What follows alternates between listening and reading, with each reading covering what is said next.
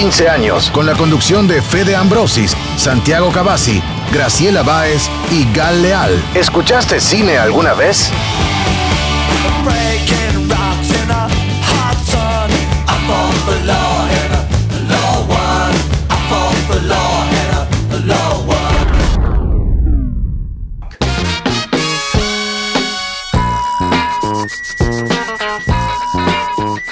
Buenas tardes, bienvenidos una vez más a Ópera Prima, programa de cine de Radio Universidad, como todos los sábados. Hace 16 años que venimos hablando de lo que más nos gusta, que son las películas, que son las series, que es ir a los festivales de cine.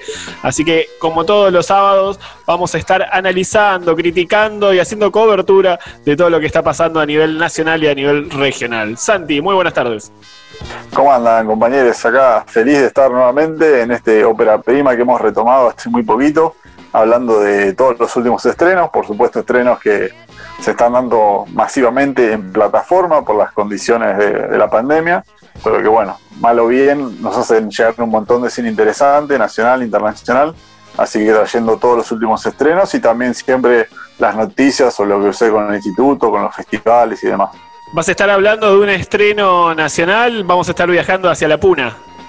Sí, vamos a estar hablando de Vilca, La magia del silencio, un documental de, director Ulises de la Orden, un director con un recorrido muy interesante, sobre todo en el mundo de los largometrajes, recorriendo distintos puntos del país eh, con diferentes historias. En este caso, un relato sobre el músico, compositor, un artista sumamente emblemático del noroeste, pero a su vez muy poco conocido, como pasa muchas veces, sobre todo con artistas del folclore. Así que vamos a hablar un poco de ese documental sumamente interesante, de cómo relata el material de archivo que ha encontrado de un personaje muy rico y que se nos fue hace unos poquitos años. La semana pasada hicieron una radiografía exacta del cine coreano y de Bon Joon-ho y hoy van a meterse en la industria de Hollywood, en sus cimientos, en sus nacimientos. Gal y Vic, ¿cómo andan?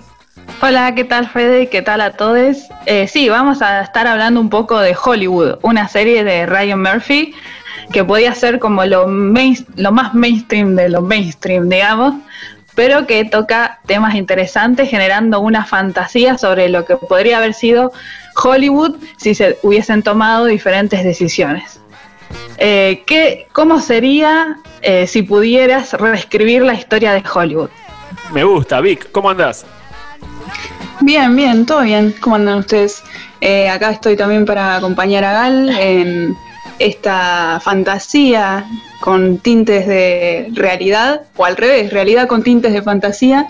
Y bueno, vamos a ver qué podemos debatir. Y le damos también la bienvenida a Grace. Grace, ¿cómo va todo? Hola a todos, aquí estamos adentrados en la primavera. ¿Quién iba a decir, no? Que íbamos a estar a esta altura todavía en aislamiento, pero por suerte, bueno, hemos vuelto con ópera prima para seguir recomendando series, películas y hacer un poco más llevadero esta cuestión de no poderse juntar con otros, pero bueno, disfrutando y compartiendo eh, buenos contenidos. ¿De qué vas a estar hablando, Grace, hoy? Yo voy a hablar de acto de venganza o acto actos de venganza, de venganzas se pueden encontrar de las dos maneras, en plural y en singular. Y como he hecho en otros programas anteriores del año pasado, me gustaría darles así como un disparador para que piensen y después comentar la película. ¿Qué es, es lo siguiente? ¿A qué placer, escucharon bien, a qué placer estarían dispuestos a renunciar por un propósito? No me contesten, piénsenlo y después lo hablamos. Eh, me dejaste sin palabras, ya lo estoy pensando, es lo único que pienso. Bueno, muy interesante como siempre, Grace, con los disparadores y las películas que elegís. Y hablando de pandemias, de distopías, Vamos a estar hablando con Santiago Reale, que con su nueva película, que es su nuevo mediometraje, que es parte de un largo que está preparando, ha quedado en el Festival de Siche. Estamos hablando ni más ni menos que Luz Distante, así que con el realizador eh, platense vamos a estar hablando de todos los detalles y esa gran noticia, ¿no? Quedar en un festival clase A de cine de género fantástico. Así que hasta las 4 de la tarde, no te vayas, que hay mucho cine, como siempre, en Radio Universidad.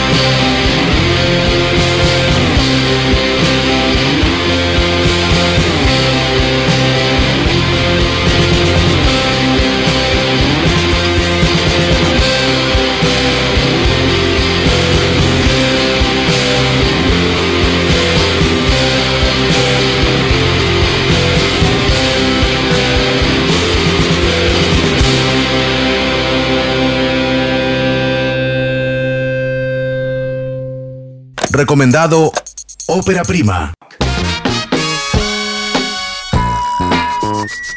Seguimos en Ópera Prima, seguimos hablando de cine y como habíamos anunciado hace un ratito nomás, eh, Gal y Vic nos van a llevar hacia Hollywood, hacia el nacimiento de esta gran industria que ha llevado la vida norteamericana a todos los rincones del mundo, pero como todo, tuvo un nacimiento y ese nacimiento van a estar hablando de ellas a través de una serie que se estrenó hace muy poco.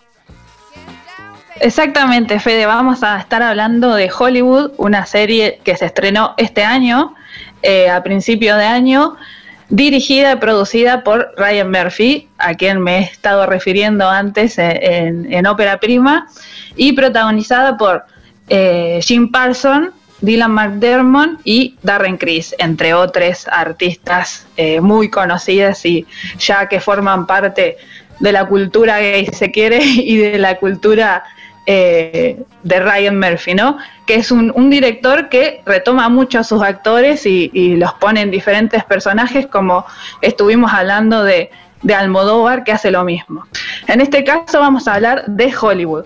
Esta serie se trata de una fantasía de lo que podría haber sido Hollywood eh, si se tomaban ciertas decisiones en pos de eh, la diversidad, y de, no ser racista y no ser homofóbico, eh, etcétera, ¿no? Eh, esta serie se sitúa cronológicamente en la posguerra, o sea, una vez eh, ya Hollywood estaba bastante en marcha, ya era una gran industria, había grandes estudios y en este caso lo que toma Ryan Murphy, lo que crea es un estudio que podría ser ficticio, que es ACE, estudio, ¿no? Y a partir de, la historia de un ex soldado de la Segunda Guerra que quiere ser actor y que quiere ser un artista, una estrella de Hollywood, empezamos a eh, encontrarnos con las diferentes dificultades que se va a ir topando él, en principio, por ser una persona eh, que recién llega de la guerra, no tiene formación actoral, no tiene dinero, entonces, bueno, ahí ya nos encontramos con el primer conflicto de la sociedad o el primer conflicto real con el que se encuentra esta persona idealista sobre su, sueño ¿no? de, ser una estrella de Hollywood. En cuanto a esto, como bien decías, tiene algo muy interesante esta serie que es eh, sobre todo el contexto, este contexto de, posguerra, que no es casual eh, por qué lo toma, ¿no? Nada es casual en el mundo de las series y el cine, así que ya lo sabemos, pero ¿por qué este contexto? Yo creo que es interesante asociarlo al tema de la identidad. Es muy importante porque a partir de la Segunda Guerra Mundial, en la industria del cine, se empieza a formar eh, la identidad, la mirada que se tiene sobre Estados Unidos como bloque potencia, digamos, ¿no? Y esto de la identidad se traduce no solo en un contexto político, sino también en un contexto social. Es de ahí de donde se toma esta idea de dualidad.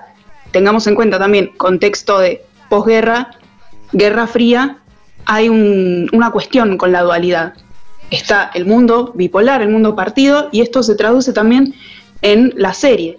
Todos los personajes están atravesados por una dualidad, por una cuestión moral, por una cuestión estética, por una cuestión precisamente de identidad. Sí, bueno, justamente, bueno, ahora más adentrándonos en los temas principales de la serie, que vienen a ser derribar el mito de la meritocracia, digamos, ¿no? Esto es lo que primero plantea eh, la serie con una escena, por ejemplo, en la que hay un casting de extras y hay un plano en el que la, directora de casting pasa, o sea, pasa el dedo así sobre, sobre la gente, digamos, no pasa el dedo, sino como que los va señalando, y este eh, plano está filmado como si su dedo se tratara de el puntero de una ruleta, ¿no? Entonces ahí ya te plantea la idea del azar, como que no, no existe un mérito que, te, que no existe la meritocracia o el trabajar para lograr algo, sino que hay otros factores, en este caso el azar. Después del primer capítulo en el que nos introduce a Jack, este ex soldado que acaba de llegar de la guerra y que tiene muchas esperanzas y sueños de, ser una estrella de Hollywood, nos empieza a presentar a otros personajes que son, por ejemplo, Camille, que es una, eh, una chica afroamericana, ¿no? Que quiere ser actriz. Archie, que es un chico gay negro, abiertamente gay y negro, que quiere ser guionista, un chico que se llama Raymond, que es mitad asiático, que quiere ser eh, director, y la película que quiere dirigir es una película sobre eh, una, historia asiática, si se quiere, no oriental, y tener de protagonista a eh, Anna May Wong, que es una, actriz real. ¿Por qué? En esta serie también vemos la intrusión de diferentes personajes reales, ¿no? Y eso es lo interesante, los personajes reales que, a los cuales se les, sobrescribe, se les reescribe la historia. Últimamente se lo ve a Hollywood tratando de ser correctamente político, ¿no? ¿Cómo narra esta serie justamente las minorías? Porque recién vos nombraste personajes gay, personajes negros. Me gustaría saber en los inicios de Hollywood cómo es retratado a través de esta serie. Bueno, justamente esta serie se trata de una fantasía, del que podría haber sido, sí, ¿entendés? Todas las situaciones que se presentan en esta película no son posibles, en esta serie, perdón, no son posibles o no eh, podrían haber sido posibles. Por eso se trata de un relato de fantasía. Pero no hay magia, digamos. La magia está en el poder de las decisiones que toman eh, la gente que tiene poder, que da oportunidades ¿no? a las personas que no podrían tener esa oportunidad de otra forma. Entonces, es, por eso decimos que es una serie fantástica o que plantea una fantasía diferente y por ese lado es bastante interesante. Ahora, lo de políticamente correcto o políticamente incorrecto está interesante porque es algo que a la gente se le es fácil decir siempre cuando se plantea eh, una, o sea, una visibilidad de una minoría en una serie eh, que es mainstream o en una película mainstream lo que te plantea Hollywood, lo que te plantea esta serie Hollywood es que la corrección política no existe. Lo que existe es historias que tienen que hay que que tienen que ser contadas y que de haber sido contadas de esta forma y con estas visibilidades la historia hubiese transcurrido de otra forma y hubiese sido diferente para mucha gente que su carrera se vio truncada, que nunca pudieron acceder a ese sueño, que nunca se vieron representadas y por eso me parece una serie interesante que habla sobre todo de la, de la visibilidad. Sí, yo quiero hacer un, pequeño aporte a, esto que estás diciendo que me parece muy interesante. Creo que ahí también hay otra dualidad y es de Hollywood, primero como un arma, una especie de, propaganda que se utilizó en, el momento real, digamos, ¿no?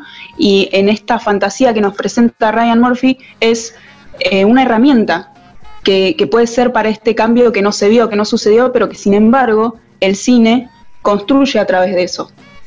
Sí, eh, una cosa muy importante que es una línea de la serie que la hice eh, Raymond Ensley, que que es el director de, o sea, el, el, chico que quiere ser director, ¿no? De Hollywood, dice: si nosotros cambiamos la forma en que se hacen las películas, podemos cambiar el mundo. Y yo creo que eso es algo que atraviesa toda la carrera eh, de series y de, showrunner, como se dice, ¿no? De Ryan Murphy, que es que siempre está pensando en cómo eh, dar lugar a, diferentes, a nuevas historias, a nuevas personas en la pantalla y a, nuevas maneras de contar historias. Otra cosa interesante que tiene la serie, es lo que venía mencionando antes, es que hay personajes que existieron realmente en la historia del cine, como por ejemplo Rock Hudson, que era un actor protagonista, ¿no? Que era un sex symbol, un ícono del cine en ese momento, que era gay y eso no se supo hasta después de su muerte cuando falleció de, SIDA, murió de SIDA, ¿no? Entonces, eh, lo que hace Ryan Murphy en esta serie es reescribir su historia y darle otro final a, su, a la historia de Rack Hudson o a la historia de eh, Anna May Wong, por ejemplo, eh, que fue la primera actriz eh, asiática ¿no? en salir en películas. Es interesante lo que mencionás, eh, como para ir cerrando, porque en la última película de Tarantino me parece que hay un recurso en el guion muy parecido, de reescribir la historia como a Tarantino le hubiera gustado, ¿no? Eh, en Había una vez en Hollywood. Justamente mencionaste a Tarantino y esta serie se iba a llamar Había una vez en Hollywood como la película de Tarantino, pero bueno, salió la película de Tarantino y ahora se llama Hollywood. eh, que es una fantasía sobre Hollywood y es un cuento fantástico sobre lo que podría haber sido Hollywood si se, tomaban estas, estas decisiones, ¿no? Otra cosa también que me gustaría mencionar también para cerrar es la presencia de, de Hattie McDaniels, que fue la primera persona afroamericana en ganarse un Oscar, a la que no se le permitió entrar al recinto donde fue la entrega de premios y no pudo sentarse con el resto de su elenco. Sin embargo, fue la primera mujer en, recibir un Oscar. Bueno, esta historia está referenciada y también a partir de ella eh, eh, es que, o sea, Camille, que es la actriz negra, la, chica negra, eh, encuentra su, su, referencia y está muy bueno también eso reflejado. Vayan a ver Hollywood eh, sin prejuicios y sin soberbia, por favor, y vayan a disfrutarla porque es eh, algo muy bello de ver y también está esa dicotomía entre lo bello y lo duro y, lo, la historia reescrita y la fantasía la historia siempre la escriben las que, los que ganan, ¿no? Y en la historia de Hollywood lo han escrito los varones y los blancos. Así que me parece interesante, Gal y Vic, lo, que trajeron a, colación de esta serie para entender los personajes que, que han olvidado y que no se han escrito en la historia de Hollywood. Y con la música y la banda sonora que también es magnífica de la serie de Peggy Lee and It's a Good Day, nos vamos y ya volvemos con mucho más cine como siempre en Radio Universidad. Yes, it's a good day. For singing a song, and it's a good day for moving along. Yes, it's a good day. How could anything be wrong? A good day from morning till night. And it's a good day for shining your shoes, and it's a good day for losing the blues. Everything to gain and nothing to lose. A good day from morning till night. I said to the sun, Good morning, sun. Rise and shine today. You know you gotta get going if you're gonna make a showing. And you got the right of way. Cause it's a good day for paying your bills, and it's a good day for curing your ills. So take a deep breath and throw away the pills, cause it's a good day from morning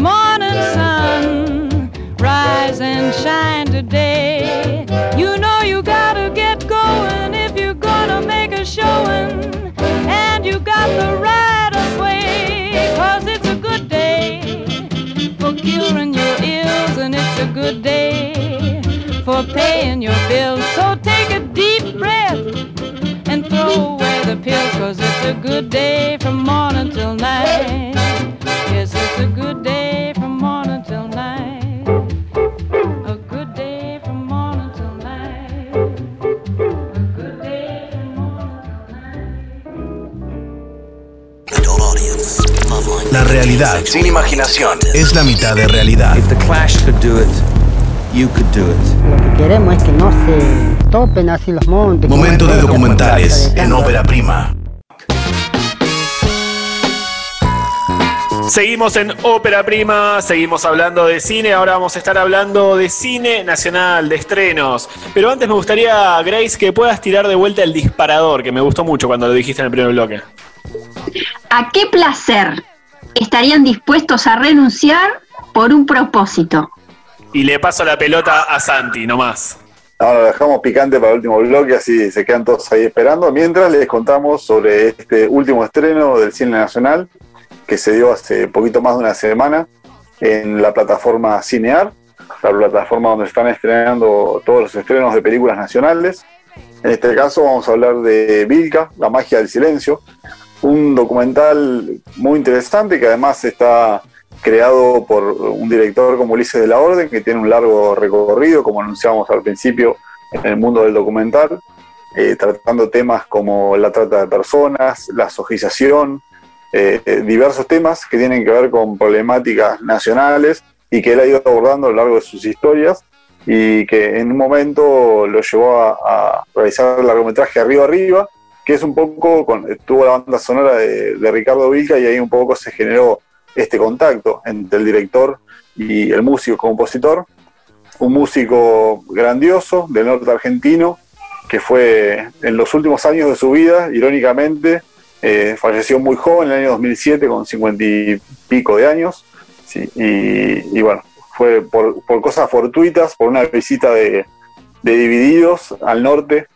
eh, tocando en vivo ahí en Tilcara, logró ser reconocido, así como después también León Gieco le puso letra a un tema de él y un poco logró resaltar ahí, salir a la superficie, pero que, no ha sido justa por ahí la historia para con un músico de la talla de Ricardo Vilca.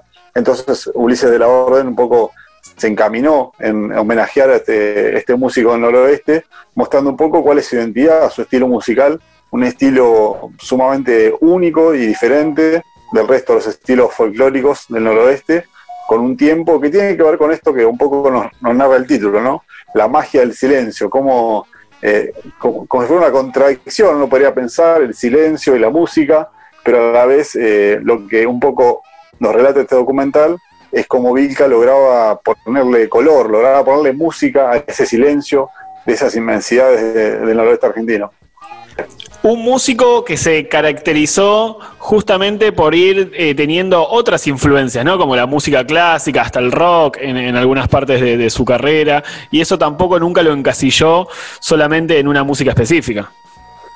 Sí, realmente no, no se agotaba su, su espectro musical en, en el folclore nacional o solo en músicas eh, locales, sino que, que uno le cuesta ¿no? imaginarse eso, se va encontrando durante el relato del documental como él de repente eh, sacaba ideas de temas como de temas por ejemplo de la banda Deep Purple una banda casi de, de, de metal de lo que era en ese momento el metal ni existía eh, y Deep Purple hacía un rock bastante duro y él por ejemplo sacaba ideas de ahí.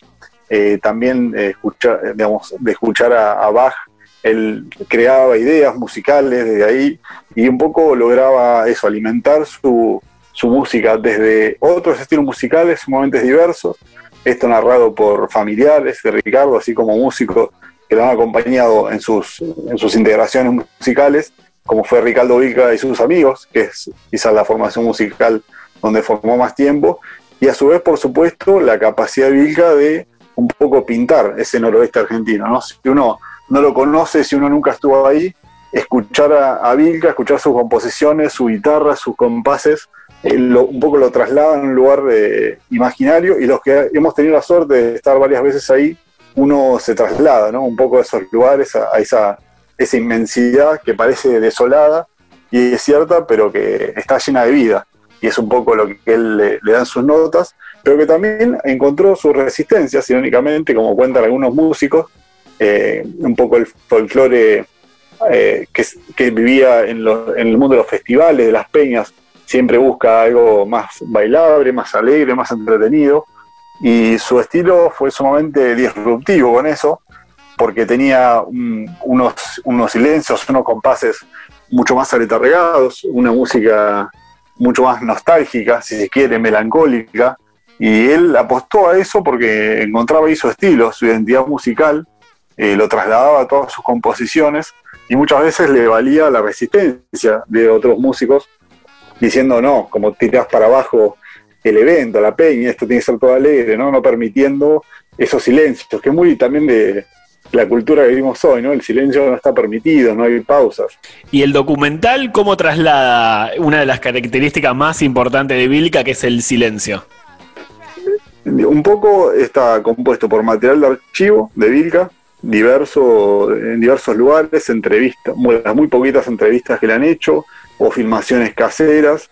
Eh, por momentos también nos encontramos con paisajes. Está bueno el tema que tocás, Fede, porque quizás es lo que más me quedó pendiente luego de ver la película, porque uno, eh, quizás, eh, por lo menos personalmente, me quedé con la necesidad de contemplar un poco más esos paisajes, de que haya más momentos de, pausa, de escuchar esa música mirando esos paisajes, pensando en la diversidad de personas ¿no? que, pueden llegar a encontrarse con la película, que no hayan por ahí estado, que no conozcan a Vilga primero y que además puedan no conocer el norte argentino.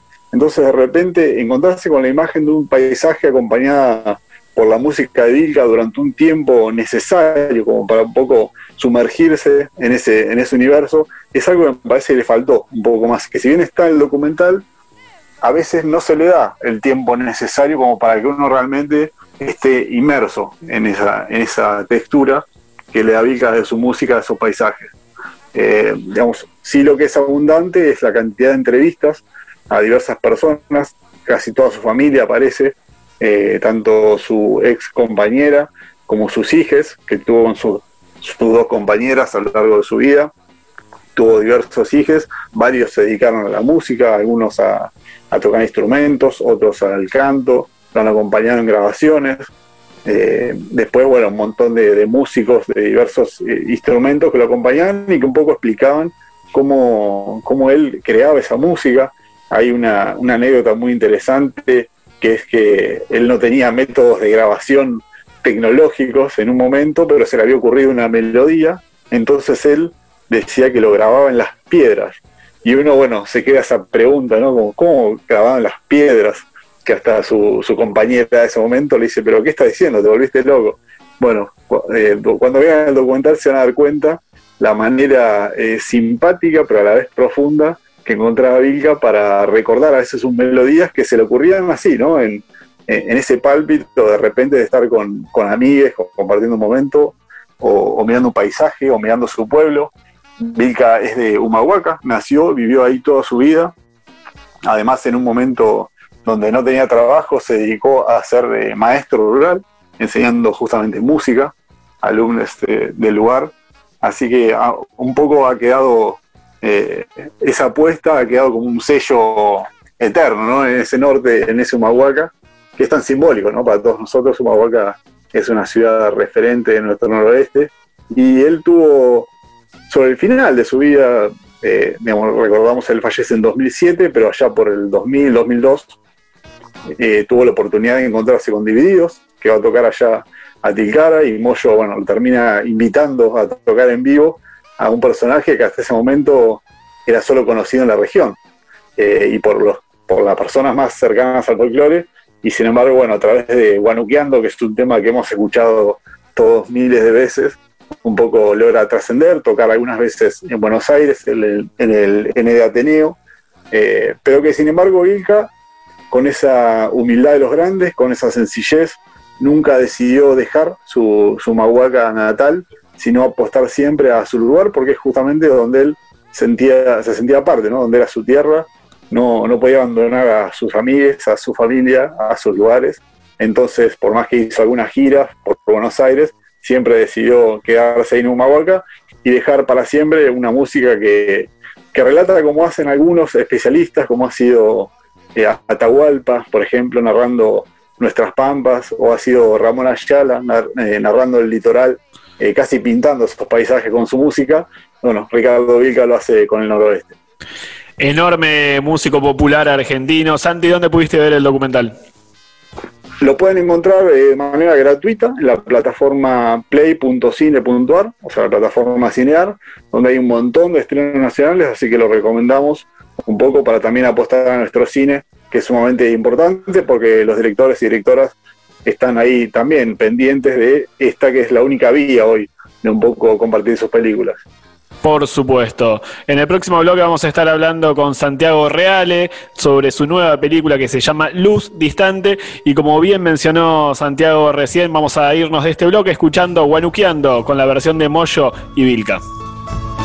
Enteros labios quebrados son y queda sonando, antiguo respiro en la boca, besos, besos de mi raza. Perdido en la noche en silencio, la tarde que se hace distancia, misterios que el tiempo descifra. Ese es su respiro. Siento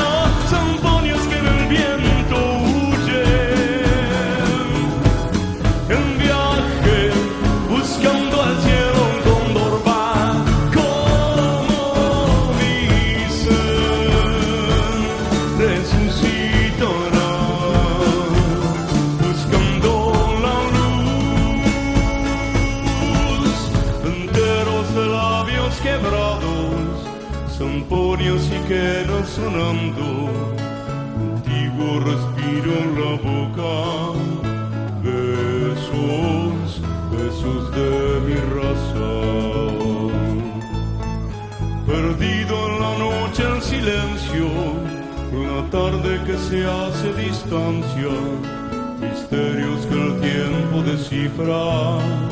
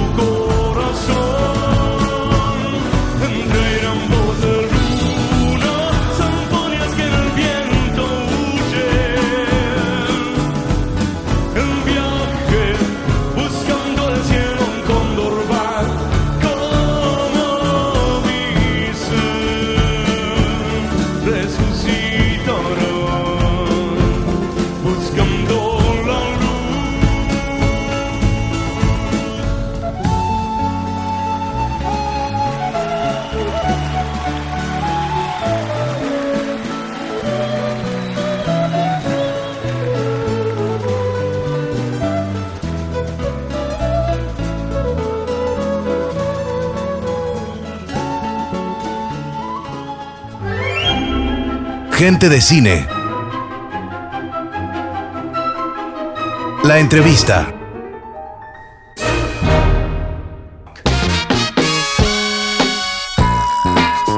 Seguimos en Ópera Prima y como habíamos anunciado en el primer bloque, estamos con un amigo de la casa, con un director que siempre que estrena, que tiene nuevo proyecto, habla acá en Ópera Prima. Estamos ni más ni menos que con Santiago Reale. ¿Cómo andas, Santi? Todo bien, Fede, ¿cómo andas vos? Muy bien y qué alegría saber que tu nuevo proyecto está circulando ya por festivales europeos y seguramente pronto en festivales acá en Latinoamérica. Estamos hablando de Luz Distante, tu nueva producción. Sí, la verdad que estamos todos muy contentos con, con el estreno, más este año tan raro que no sabíamos muy bien qué iba a pasar. Y bueno, la verdad es que nada, muy contentos. Vamos a estar ahí estrenando en el Festival de, de Sitges, festival muy importante de género fantástico, así que nada, muy, muy alegres. Contanos, Santi, ¿de qué va Luz Distante? Eh, Luz Distante en verdad es el, un poco te había contado, pero es eh, la primera parte de un, de un largometraje eh, que está dividido en cuatro episodios. Grabamos esta primera parte en el marco de lo que fue el Fondo de Experimentación Audiovisual de la Bienal de Arte Joven que ganamos el año, el año pasado y fue todo súper acelerado un tiempo así bastante intenso porque este, nada, teníamos que, eh, que, estren- teníamos un preestreno dentro del marco de, Bienal, eh, de la Bienal, entonces eh, medio que corrimos para llegar ahí, después eh, la película se terminó trabajando digamos, se, siguieron protocolos que no, se suelen utilizar tanto como abrir el montaje varias veces, ¿viste? La verdad es que, aparte es la primera vez que trabajo con un equipo muy grande. Y bueno, la película, este primer episodio narra la, las aventuras de dos, de dos jóvenes que ambulan en, en una Argentina media devastada después de una crisis económica eh, y plantea un universo un poco posapocalíptico. Como si tuvieras adelantado a estos tiempos, ¿no? Cuando producías y rodabas eh, Luz Distante, esta distopía que, que estamos viviendo hoy en día, ¿te podría decir que la adelantaste un poco en tu nueva obra? Sí, eh, la verdad que sí, fue muy, muy loco después como la relectura, viste, que, que tuvimos todos con, con- con respecto a lo que habíamos hecho. Eh, y a mí ya en, algunos, en algunas cosas me empieza a asustar un poco. Eh, así que estoy tratando de escribir cosas un poco más lindas, a ver, a ver si, si se vienen tiempos mejores. Pero sí, a mí me pasa que en general, eh, bueno, vos de- me conocés desde mi primer corto, pero un poco todo lo que vengo escribiendo o lo que vengo haciendo en general eh, tiene una plantea un universo un poco eh, distópico o tiene elementos de, al menos desde el espacio eh, muy ligados al a, sí, a una visión media posapocalíptica y demás. Este, y este tal vez es el, el que plantea de todos mis cortos el más eh, eh, que tiene elementos, mayor elementos ficcionales, digamos. Entonces en ese sentido sí hay algo, que, bueno, que, que no muy alegremente se adelantó un poco a esto. Sí, porque en tus anteriores eh, cortos y obras audiovisuales jugabas mucho, bueno, con las locaciones, ¿no? Con tu pueblo arrasado, eh, las cercanías por la inundación y dentro de, de esos pueblos, de esas ruinas que, que quedaban, lo que sí siempre salía a flote era la amistad, eh, el, Mm. o sea, había una íntima relación entre los personajes, tanto documentales o ficcionales que utilizaste eh, Mm. de esa forma. En, este, en esta nueva obra eh, que recién describías que hay dos personajes, ¿se va a ver un poco similitud de lo que estuvimos viendo ante- antes en tus obras anteriores? Sí, sí, sí. Sí, en realidad hay algo que a mí me, que tiene que ver con una idea también de- de- del cine y, de las narrativas que me gustan, que, que plantean universos eh, que también proponen una visión esperanzadora también, sobre todo en la relación entre los vínculos humanos, la amistad, que es algo que me parece que prevalece o que debiera prevalecer al, nada, sobre todo en momentos así de crisis tan grandes, eh, encontrar como, eh, nada, reflexionar un poco sobre lo que está pasando y tratar de, abrazar a, a la persona que tengamos al lado y, y en ese sentido eh, este corto plantea, sigue con esa línea, de hecho da un paso más porque son, eh, la historia también tiene como algunas, eh, un romance entre estos dos jóvenes. eh, y así que sí, eso sigue, sigue latente. De, de todas formas, también, bueno, este es el primer capítulo y, ahora vamos a lo estrenamos como corto, pero la idea es ya en, creo que en marzo, más o menos, vamos a estar filmando el total de los otros episodios y eso va, va a cerrar en, en, en un largometraje. No sé si será mi primero o el segundo, pero, pero la idea es que sea un largometraje y también en su totalidad eh, tiene que ver también con una idea del cine, ¿no? Hay como algo del, del, del, del cine dentro del cine también. Y a vos, de, dentro del género fantástico, distópico, ¿cuáles han sido tus referencias a la hora de, abordar el guion y la producción de esta película? Eh, referencias, eh, no sé, siempre tengo un montón. Hay, veces que incluso son referencias más literarias. eh, eh, en otros casos, bueno, en, el cine me gusta de todo, o sea, desde obviamente clásicos así como Tarkovsky, su trilogía de ciencia ficción. También después me gusta mucho Carpenter, eh, La Cosa, digamos, como más cine de género. Eh, y después en la literatura también, o sea, me gusta todo, todo lo que tenga que ver con la literatura fantástica, eh, me, me- cautiva mucho.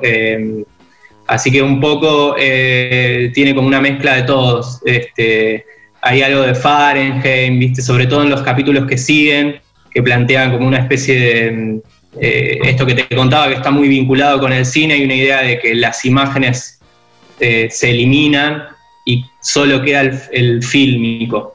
Entonces, Luz Distante termina siendo una película y hay como unas especies, hay unos personajes que son muy, eh, que están un poco influenciados en, o tomados con, una adaptación libre de, de Fahrenheit, que son como unos acechadores que eliminan imágenes.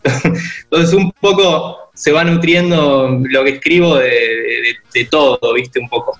Qué ganas de verla ya cuanto antes, pero para verla hay que ir a Siches, a Cataluña, hoy por hoy. Contame un poco cuando te llegó la notificación de que habías quedado en un festival, que para aquellos que no saben, el Festival de Siches lo podríamos denominar como el Canes, ¿no? De- del género. Es uno de los festivales más emblemáticos eh, del cine de género.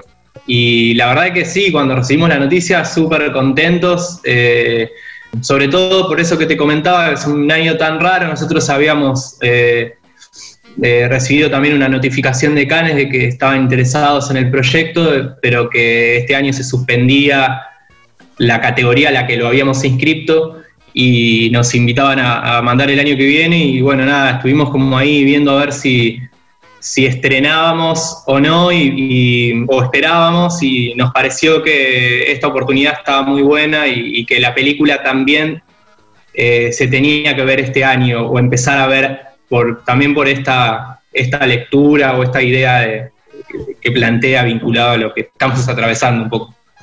Bueno, vamos a estar atentos a la proyección online de, de Luz Distante. También, mientras tanto, pueden ver en las páginas de, y redes sociales del Reino el teaser trailer que, que está dando vuelta, que realmente eh, está muy bueno. Eh, trabajas, trabajás mucho también con, con lo- como si fuera la voz en off ¿no? de, de la radio. No sé si después eso Sí. tiene una cierta preponderancia en, en la historia. Eh, sí, sí, se trabaja con la idea de, de- plantea como este por ahí a diferencia de, mis otros trabajos, si bien mantiene la idea de la unión y de la y el vínculo entre, entre los entre los chicos que lo protagonizan, eh, este, es la, por ahí tiene más elementos ficcionales. Entonces sí, se trabaja mucho con la radio. Este primer capítulo surgió eh, un poco como motivador eh, a partir de nada. Yo lo escribí cuando estábamos en, la época de, que estaba gobernando Macri también y, había como una reflexión un poco de, los tiempos que estamos atravesando, de la crisis económica. Entonces un poco la voz, eh, la voz en off de la radio tiene que ver con, con, con- con algunos de esos elementos, con jugar un poco a trastocar la realidad que atravesábamos eh, desde ahí. Así que sí, se juega, se juega con, con varios elementos de esos. La Argentina arrasada, ¿no? Como una, y la distopía como una gran metáfora de, esos años que, que vivimos y que hay que salir adelante. Y para salir adelante, bueno, están las historias que Santi nos propone y esperemos muy pronto verla acá en la Argentina y ojalá en la ciudad de La Plata. Santi, como siempre, muchos éxitos y esperemos también muy pronto poder ver la continuación de Luz Distante. No, muchas gracias Fede por la invitación y por estar siempre apoyando el cine independiente, así que un abrazo muy grande a vos y a toda la audiencia. Gran abrazo. Estábamos hablando con Santiago Reale, realizador de Luz Distante, que se puede ver en la competencia, perdón, en una de las secciones de- del Festival de, de Sitges, eh, Nuevas Visiones. Así que quédate escuchando Ópera Prima, que hay mucho más cine, como siempre, hasta las 4 de la tarde. Ópera prima. ¿Escuchaste cine alguna vez? Último bloque de Ópera Prima, estábamos escuchando a Santiago Reale, que también va a formar parte de esta sección en Siche, junto a Cristian Ponce y la gente de Tangram Cine con su nueva película, La Historia del Oculto. Así que los platenses muy presentes en Cataluña. Así que vamos a estar informando la semana que viene de cómo se va desarrollando el festival y cómo le está yendo a ellos allá. Bueno, Grace, momento de abordar la película que has traído. Así es. Bueno, estaba pensando en relación al nombre de la película, que la podemos encontrar como acto de venganza o actos de venganzas, y pensaba que quizás al final de la película el espectador pueda ver realmente si es uno o más actos de venganza. Quizás por ahí vaya, por qué esa, lo podemos encontrar con esos dos, eh, digamos, nombres, en plural y en singular. Es una película de 2017 que está en Netflix y dura aproximadamente una hora 23, o sea que relativamente eh, es un promedio estándar, digamos. Y eh, está interpretado, o sea, el actor principal es Antonio Banderas, que me sorprendió porque la verdad que tiene un desafío corporal bastante intenso, se lo ve muy, muy entrenado, muy eh, involucrado en el papel. Y la película comienza en el presente con un Antonio Banderas que interpreta a Frank Valera, que es un, abogado, bastante nervioso eh, en, un restaurante, eh, mirando eh, a su alrededor, muy nervioso, y de repente de la nada se para y agrede a uno de los empleados de ese restaurante. A partir de ahí, la película va hacia atrás alrededor, o sea, va hacia atrás en el tiempo un año. Y ahí nos empieza a contar la vida de este abogado exitoso, que le va muy bien, es un abogado penalista que, digamos, eh, defiende a personas, digamos, eh, que generalmente han cometido algún crimen y es tan bueno el abogado con el uso de, sus palabras y de los tecnicismos que eh, logra, o sea, liberarlos y ha hecho una, fortuna y una posición bastante reconocida, digamos, por, su comunidad y por los medios.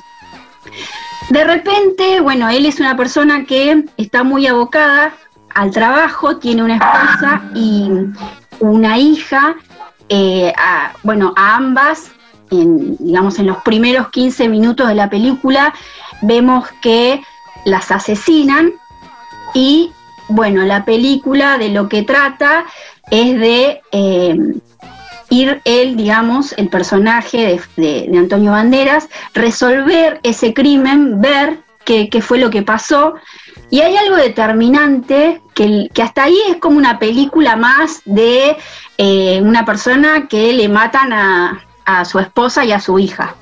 Pero me pareció o sea, es re interesante el vuelco que da cuando, cuando, o sea, están enterrando estos, estos dos cuerpos de, digamos, familiares, el padre de su esposa eh, le dice que, ya no, soporta más ese, ese, digamos, esa petulancia que él tiene y que le dio, o sea, muchas veces no le quiso decir cosas por respeto a su hija, pero que no quiere escucharlo más, nunca más en la vida porque lo decepcionó porque digamos que su esposa, eh, eh, digamos, le, dio todo el amor y todo el afecto y le dedicó toda su vida y digamos que por su trabajo las abandonó y quizás posiblemente sea, digamos, el causante de la muerte de estas dos personas. Y a partir de ahí él empieza como mm, a tener una, vida, digamos, como a abandonarse a sí mismo, empieza como a, a buscar... Eh, digamos, eh, peleas en la calle, a tener problemas, a, querer como castigarse, entonces se pone en situaciones de, querer, digamos, eh, abandonarse y, morir. Hasta que... juega la culpa ahí, ¿no, Grace? Claro, o sea, se queda en esta, en esta posición cómoda de, uh, bueno, listo, mm, ya está, no merezco vivir y en vez de afrontar el dolor, prefiero morir que, o que, y no solo eso, no es que él toma la decisión, bueno, como mm, eh, lanzarse al destino y que sea lo que sea, ¿no? Y en, ese momento encuentra por un, por un episodio violento que tiene en la calle, es como que se cae en la vidriera, digamos, rompe una vidriera y se cae dentro de una librería y encuentra un libro que es eh, Las Meditaciones de Marco Aurelio. ¿no? Se lo lleva a la casa, empieza a leer muchas de las sentencias que tiene ese libro y toma una decisión. Eh, hace un voto de silencio, que es, digamos, aquello de lo cual él, digamos, ha logrado prestigio, riqueza, eh, reconocimiento, hace un gran sacrificio y renuncia a, o sea, a hablar y a comunicarse con otros hasta tanto no resuelva esta situación. No, no les haga pagar, digamos, hasta que no le haga pagar a, a los culpables eh, la muerte de su esposa y de su hija, o sea, no va a hablar. Hay una investigación que, por supuesto, como siempre pasa, no hay evidencia porque la persona, o sea, que cometió los crímenes se ocupó de que de limpiar todo, digamos, eh, la escena y su caso se cierra, ¿no? Y bueno, o sea, por eso iba mi pregunta, ¿no? De, de a qué placer estaríamos dispuestos nosotros a renunciar por un propósito. Generalmente cuando uno habla de placeres, nunca se pone eh, como primer placer primordial el habla. Siempre estamos pensando que hay otros placeres primero, pero sin embargo, cuando nosotros pensamos en comer, en dormir, en tener sexo o hacer el amor, como prefieran, hasta incluso cuando dormimos, o sea, soñamos que estamos hablando. Todas esas acciones que nos dan placer, las hacemos y hablamos. El acto más placentero del hombre, del ser humano, de las mujeres, es hablar.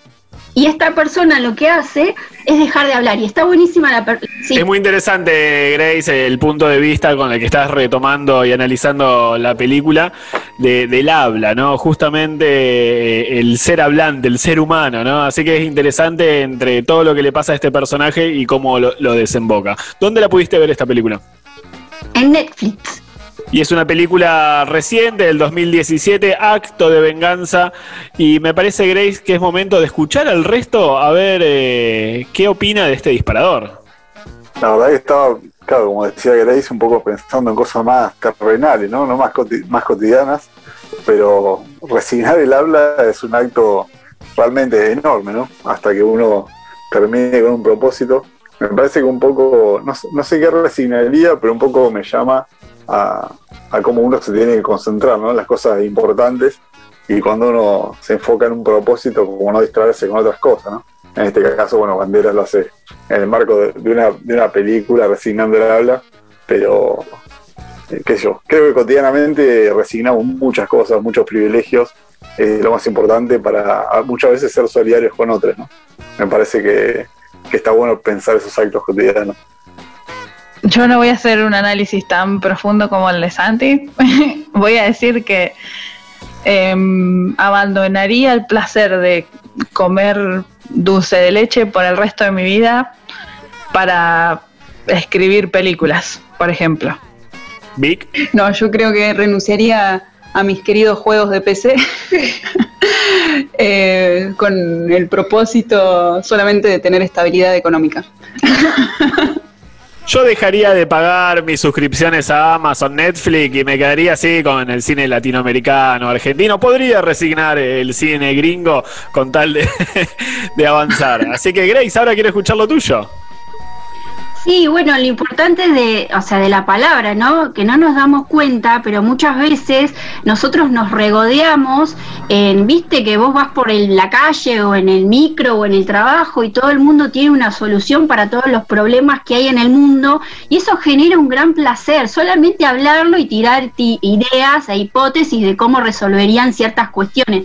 Pero qué difícil es hacer, o sea, una militancia o poner en acción o poner el cuerpo en pos de, de algún cambio eh, eh, mínimo, o sea, cercano, tampoco, o sea, ir por la paz mundial.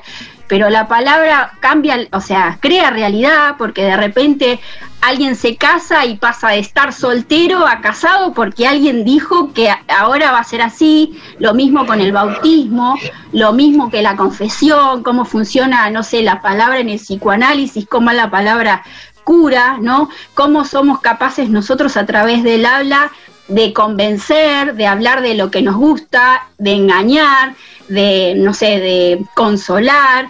Es como que es el, placer más grande que tenemos y a veces es como que lo mal utilizamos. O, no sé, cuando, por ejemplo, nos enojamos con alguien y le dejamos de hablar. O sea, para el otro, lo que implica que uno no le hable, o sea, está comprobado que los, los recién nacidos que a los que no les hablan, o sea, mueren. Así de importante es la palabra y así de importante es de placentero hablar y escuchar y a la vez la palabra escrita, como un libro, nos puede cambiar la vida. O sea, es, puede haber un antes y un después o, o de una frase. O sea, para reflexionar.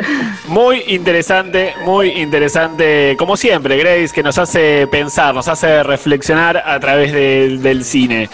Bueno, amigues, se nos fue el programa, espero que lo hayan disfrutado. Nosotros nos volvemos a encontrar el sábado que viene, a mirar mucho cine latinoamericano, a mirar mucho cine de todas partes del mundo, pero muy pronto vamos a estar hablando de las novedades. Cierra la convocatoria del FESALP en su decimoquinta edición, así que que atentos a aquellos que tengan películas tanto largos como cortos, pueden inscribirse todavía y ser parte de esta fiesta del cine latinoamericano en un año muy, pero muy especial.